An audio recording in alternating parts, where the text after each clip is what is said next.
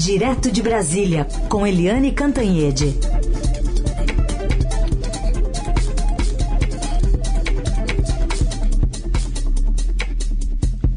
Oi, Eliane, bom dia. Bom dia, Raíssen, Carolina, ouvintes. Bom dia, Eliane, bem-vinda. Vamos falar então sobre o avanço da CPI da Covid, né? Hoje depõe lá o Marcelo Scampelo, secretário de Saúde do Amazonas, mas tem quatro nomes, pelo menos, que devem passar de testemunhas a investigados pela CPI, subindo o tom aí da, da, do relatório que deve apontar aí responsabilidade, né, sobre omissão do governo e de membros do governo. Exatamente, Carolina. A expectativa é de que na sexta-feira a CPI já anuncie a lista daqueles que deixam de ser apenas testemunhas e passem agora a ser investigados formalmente, oficialmente. Uh, eu acho que na lista, nessa lista vai estar em primeiro lugar, primeiríssimo lugar, o nome do general da ativa Eduardo Pazuello. Vamos convir que não é nada trivial um general da ativa estar no número um de uma lista de investigados. Uh, também devem estar, por exemplo, o ex-chanceler Ernesto Araújo. E por quê? Por que que esses dois ministros vão ser, assim, estrelas da lista de investigados? Porque toda hora você tem uma nova prova do quanto o governo federal não trabalhou pelas vacinas, mas trabalhou firmemente, atenciosamente para tentar obter cloroquina, um remédio que não é aceito em lugar nenhum do mundo para tratamento de Covid. Então agora, por exemplo, o, a manchete do nosso Estadão é isso, né? 54 e-mails do ano passado mostrando que enquanto os e-mails da Pfizer ficavam dois meses jogados numa gaveta sem nenhuma resposta, os e-mails da Pfizer, obviamente, sobre vacinas, 54 e-mails sobre cloroquina foram despachados rapidamente em até 15 minutos e até de madrugada, de noite, cedinho, da manhã, porque todo mundo tinha pressa, o Itamaraty tinha pressa.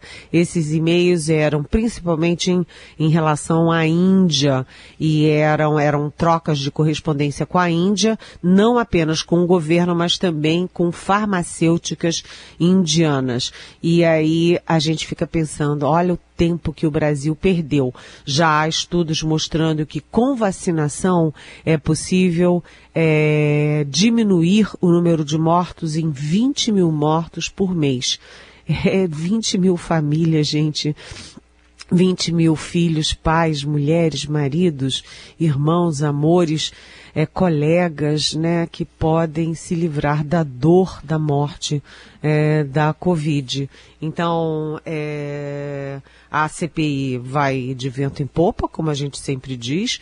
Hoje é aí o dia do, do secretário de saúde do Amazonas e o Amazonas a gente sabe que é um case muito particular nesse drama macabro todo, né? Um lugar que teve explosão de casos, que teve falta de oxigênio, as pessoas morrendo sem conseguir respirar, uma tragédia inesquecível, né? E também a, a, o Amazonas sendo transformado irresponsavelmente irresponsavelmente pelo Ministério da Saúde e por médicos e médicas irresponsáveis e de certa forma criminosos para o uso da Covid, de inclusive para spray de Covid e a gente sabe que o, há registros de é, mães de recém-nascidos que morreram é, com essa tentativa aí de é, spray de cloroquina. Enfim, a CPI está indo e o foco vai ser agora os investigados. Esse é o foco dessa semana. Aliás, tem duas ouvintes fazendo perguntas ligadas aí a essas questões, Eliane. A Sara Nasrallah, ela pergunta se essa compra vultosa de cloroquina, que é, que é barata, contra a ínfima compra de vacinas, é, não seria para guardar mais dinheiro para projetos particulares da família Bolsonaro. E a Ana Lúcia Teures, ela pergunta, já que a vacina não tem comprovação científica, como diz o presidente, não deveria o presidente cioso da saúde do brasileiro proibi-la no território brasileiro e ela põe no final, contém ironia. Bem, nós temos primeiro a Sara e segundo é a Ana Lúcia. Ana Lúcia. Sara e Ana Lúcia, muito bem-vindas. É difícil tudo isso, né? É muito difícil. É, não dá para a gente dizer exatamente por que, né? O que que se passa na mente indevassável do presidente Bolsonaro quando ele faz esse tipo de coisa. É que quando o Bolsonaro mete uma coisa na cabeça, ninguém consegue tirar. E como ele não estuda, não lê, ele não dá bola para ciência, não dá bola para estudo científico, para, enfim, para estudos da medicina, ele ouve os leigos e ouve quem chuta. Então aparece lá um cara bem falante, uma moça bonita, bem falante, falando qualquer coisa sobre cloroquina, ele encampa aquilo como verdade. E depois que ele anuncia publicamente, ele não consegue voltar atrás. Então você vê né, o Sara, você vê, Ana, até hoje o presidente Bolsonaro insiste em cloroquina e até hoje ele tem dificuldade, ele, ele é forçado a reconhecer a importância da vacina. Os filhos dele já fizeram essa inflexão, né? A Brasil, a terra da vacina, essas coisas, viraram pró-vacina desde criancinha, só por uma questão de interesse, de, de oportunismo político, porque todas as pesquisas mostram que o brasileiro quer vacina. Só 5% da população diz que não vai se vacinar é, de jeito nenhum. É por isso que o Bolsonaro e os filhos mudaram correndo, e aí ele mudou o Ministério da Saúde e botou o Queiroga que corre atrás de vacina, mas corre em um momento desfavorável quando todos os países sérios já têm, já tinham negociado suas doses, já estavam garantidos e o Brasil precisou sair correndo. Ontem mesmo viu o que aconteceu a Janssen, né, apesar da Anvisa ter ampliado uh, o prazo das vacinas, da vacina Janssen por mais um mês e meio, porque estava vencendo o prazo das vacinas que estavam chegando no Brasil, apesar disso a Janssen suspendeu o envio da nova remessa uh, para o Brasil. Então, é isso. E por quê? Que eles fazem isso, Sariana? Por quê? Será que é por causa do, do dinheiro, sobra mais dinheiro para isso ou para aquilo? Eu acho que não. Eu acho que é a teimosia do presidente, é aquela coisa dele que está sempre no confronto, na guerra, é um homem que passa as madrugadas é, remoendo as suas guerras e os seus fantasmas internos. E aí os fantasmas deles dele viram os fantasmas do povo brasileiro, que, que só quer o quê? Vacina, emprego, paz e fim da pandemia. Bom, Eliane, outro assunto para a gente tratar aqui é sobre uma decisão importante do DEM que expulsou o ex-presidente da Câmara, Rodrigo Maia, que até o ano passado era um nome muito forte, né, dentro do Congresso, e agora sai expulso depois de uma guinada também à direita, né, uma guinada para um lado mais conservador e do próprio presidente Bolsonaro por parte da presidência do DEM. É, a minha coluna de hoje no Estadão, é, Carolina, é exatamente sobre como uh, os senadores Marco Maciel, que morreu no sábado, senador uh, Guilherme Palmeira de Alagoas, que morreu em maio do ano passado, e Jorge Bornhausen, que tem 83 anos, muito ativo, muito curioso e continua uh, firme atuando na, agora na iniciativa privada, como eles eram do, foram da Arena, foram do PDS de apoio à ditadura, mas como eles foram tão decisivos e importantes eh, para eh, abrir a cunha da dissidência do regime militar, né, sob a liderança, inclusive, do general Ernesto Geisel, o homem da abertura lenta, gradual e segura, sob também a liderança do Aureliano Chaves, que era eh, civil e era vice-presidente do Geisel, como todos eles foram tão importantes para a redemocratização do Brasil, que foi uma super obra de engenharia política que não teve preconceito, que uniu e não desuniu. Uniu a esquerda, que saiu na frente, vamos reconhecer, mas uniu o centro, a classe média brasileira, todas as profissões, parte significativa das Forças Armadas e a direita. Né, foi uma, uma obra de engenharia, a gente conseguiu sair de 21 anos de ditadura militar sem um tiro, sem uma gota de sangue. É, o mundo inteiro aplaudiu a redemocratização brasileira e é hora da gente agora cuidar, porque como toda obra é preciso vigilância e manutenção. Se você não faz manutenção da sua casa, começa a cair pedaço da parede, o fio não funciona mais, o cano enferruja, aí a torneira cai, é, o teto é, é, desaba, enfim, está na hora da manutenção da democracia brasileira. E o DEM, né, eu falei Marco Maciel, Guilherme Palmeira, o Jorge Borhausen, eles saíram do PDS depois da redemocratização, em 1985, criaram o PFL, Partido da Frente Liberal, que veio a, é, veio a ser agora o DEM, o Democratas, com um pedaço ali que ficou de fora e que foi para o PSD do Kassab. E exatamente no momento que a redemocratização precisa dessa manutenção, precisa de união, precisa de serenidade, bom senso, o DEM, por unanimidade, expulsa Rodrigo Maia. Rodrigo Maia, que foi é, com todos os defeitos, enfim, com todas as fragilidades, o Rodrigo Maia foi um presidente da Câmara que foi muito importante para botar o pé na porta, é, e dar um basta à audácia antidemocrática do presidente Jair Bolsonaro. Eu, sinceramente, lamento muito o racha do DEM e lamento muito a expulsão do Rodrigo Maia. Mas não vai faltar partido que queira a democracia e que queira o Rodrigo Maia.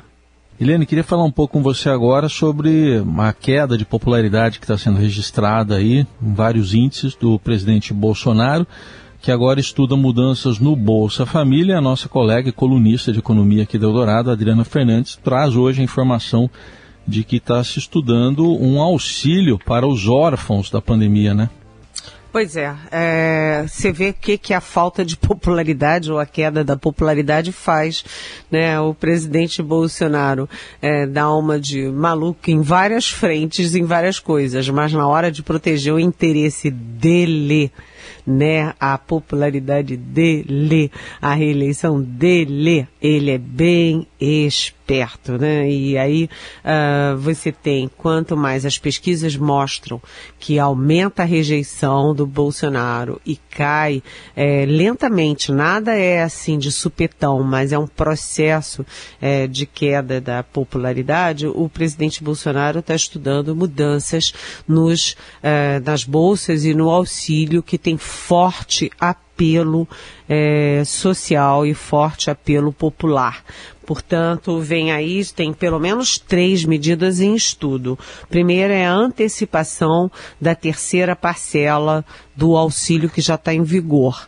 A segunda é a prorrogação por três meses até outubro da, dessa, desse auxílio em vigor, que vai de 150 a 375 reais é, dependendo da família, e não está aí no horizonte, mas eu não descartaria uma mudança também nesses valores. E a terceira, como você disse, a Adriana Fernandes, nossa colunista, nossa colega do Estadão, anuncia que um, há um estudo para a criação de um novo benefício. E é um novo benefício cujo valor varia de, que é, enfim, até, até no máximo 250 reais por mês por cada é, menor de idade até que complete 18 anos. É, segundo a Adriana, o gasto estimado é de 196 milhões de reais em 2022 e o universo de, de crianças e adolescentes abrangidos seria de 68 mil é, de 35 mil famílias. Portanto, isso significa que há famílias com mais de um beneficiário que poderia, portanto, receber até é, 500 reais, por exemplo, no caso de ter dois filhos. É, são coisas importantes porque é, os pais são tão sem empregos e precisam do auxílio do Estado. E quando os pais faltam, quando os pais morrem, a situação é ainda mais dramática, porque não é estar sem momento nesse nesse é, é, sem emprego nesse momento, é estar sem esperança para o futuro. Então é, é aquela coisa, pela popularidade ou não, mas eu acho importante haver a segurança do Estado para essas crianças que ficaram órfãs pela Covid. É. Bom, e, e, a gente também de olho na, na economia fica acompanhando o que está acontecendo com a crise de energia, né, hidrelétricas, enfim, é toda uma preocupação que pode influenciar o crescimento do país, né, Eliane? É, é, olha, Carolina, essa questão energética é gravíssima, porque ela tem esse viés econômico, porque você está vendo que o Brasil, apesar, apesar de tudo, a, o crescimento do Brasil está surpreendendo positivamente. Né, o Brasil, com toda a pandemia, com todas as dificuldades, o Brasil está conseguindo ter um tipo de recuperação melhor do que se imaginava. E quando você tem é, a crescimento da economia, aquecimento da economia, você precisa mais de energia. As empresas, o comércio, todas as áreas da economia trabalham com energia.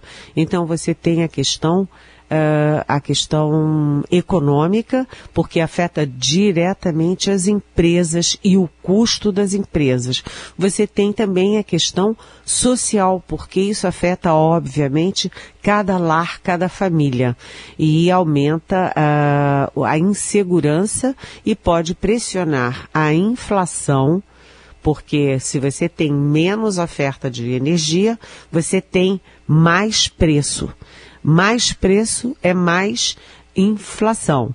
É, com mais inflação, mais sobe os juros. Enfim, tem uma cadeia aí de reflexos a questão da energia e já a, além da medida provisória que a gente falou ontem aqui e que está nas páginas do, da imprensa, está na televisão, na, nas rádios, etc.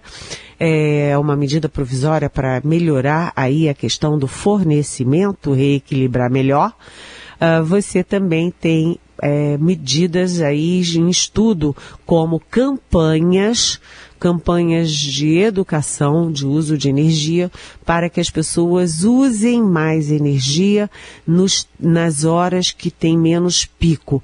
Porque a gente sabe, de manhã, quando todo mundo acorda e todo mundo toma banho na mesma hora, todo mundo esquenta o café, todo mundo, enfim uh, na mesma hora você tem pico, né? Na hora do almoço, na hora do jantar. Então, a ideia é fazer uma campanha para redistribuir melhor o uso da economia ao longo das 24 horas do dia. É, por sorte, né, a gente lembra que vem o inverno, porque no verão isso piora muito com o uso do ar condicionado. O ar condicionado é cada vez mais usado pela classe média, principalmente nas grandes capitais, e consome muita energia.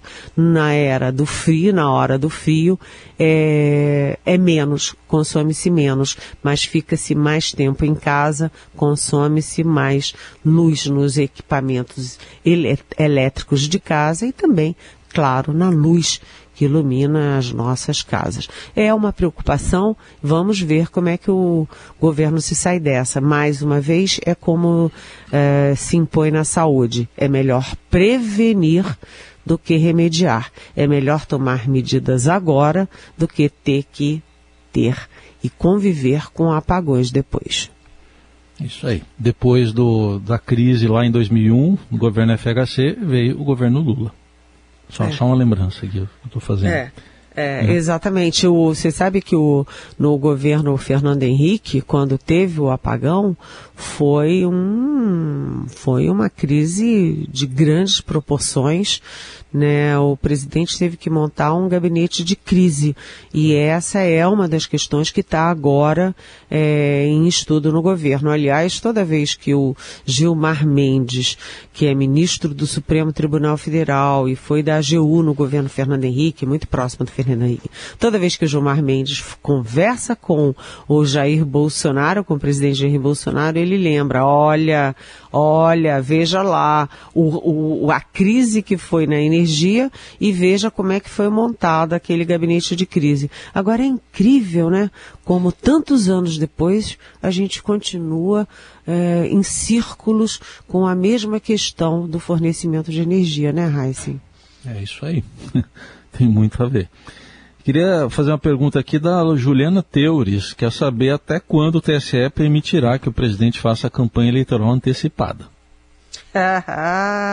Oi, Juliana. Você sabe que essa é uma questão. Sabe aquela história é, do rei tá nu? O rei anda para lá, o rei anda para cá, o rei anda para lá e todo mundo finge que não vê, porque afinal das contas o rei é o rei, não é?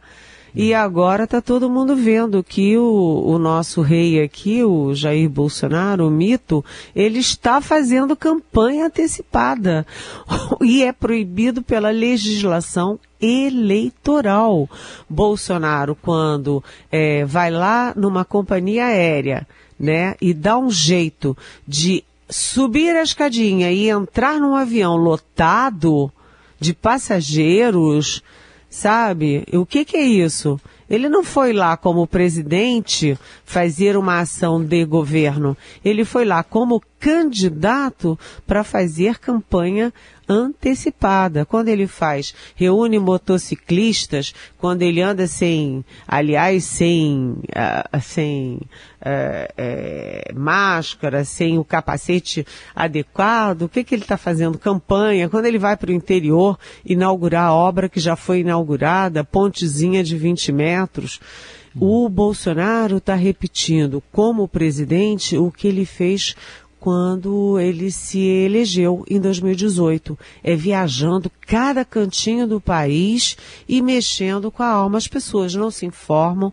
não sabem, não querem saber do governo, mas elas viram ali cara a cara o presidente. E isso serve como chamariz de voto. Ah, agora, Juliana, você tem toda a razão. Nós temos um Tribunal Superior Eleitoral que tem que estar atento a essas essas coisas. Isso é crime eleitoral.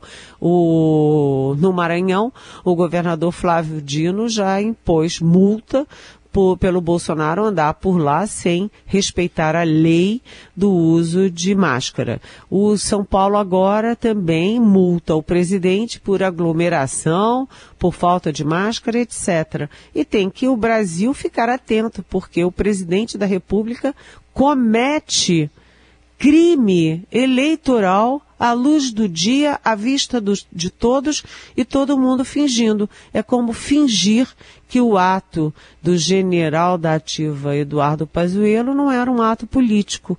Se aquilo não era um ato político, eu não me chamo Eliane, nem o Heisen se chama Heisen, nem a Carolina se chama Carolina. Vamos virar todos manés. Sabe que tinha máscara sim, viu? Na, a, a placa da moto estava de máscara.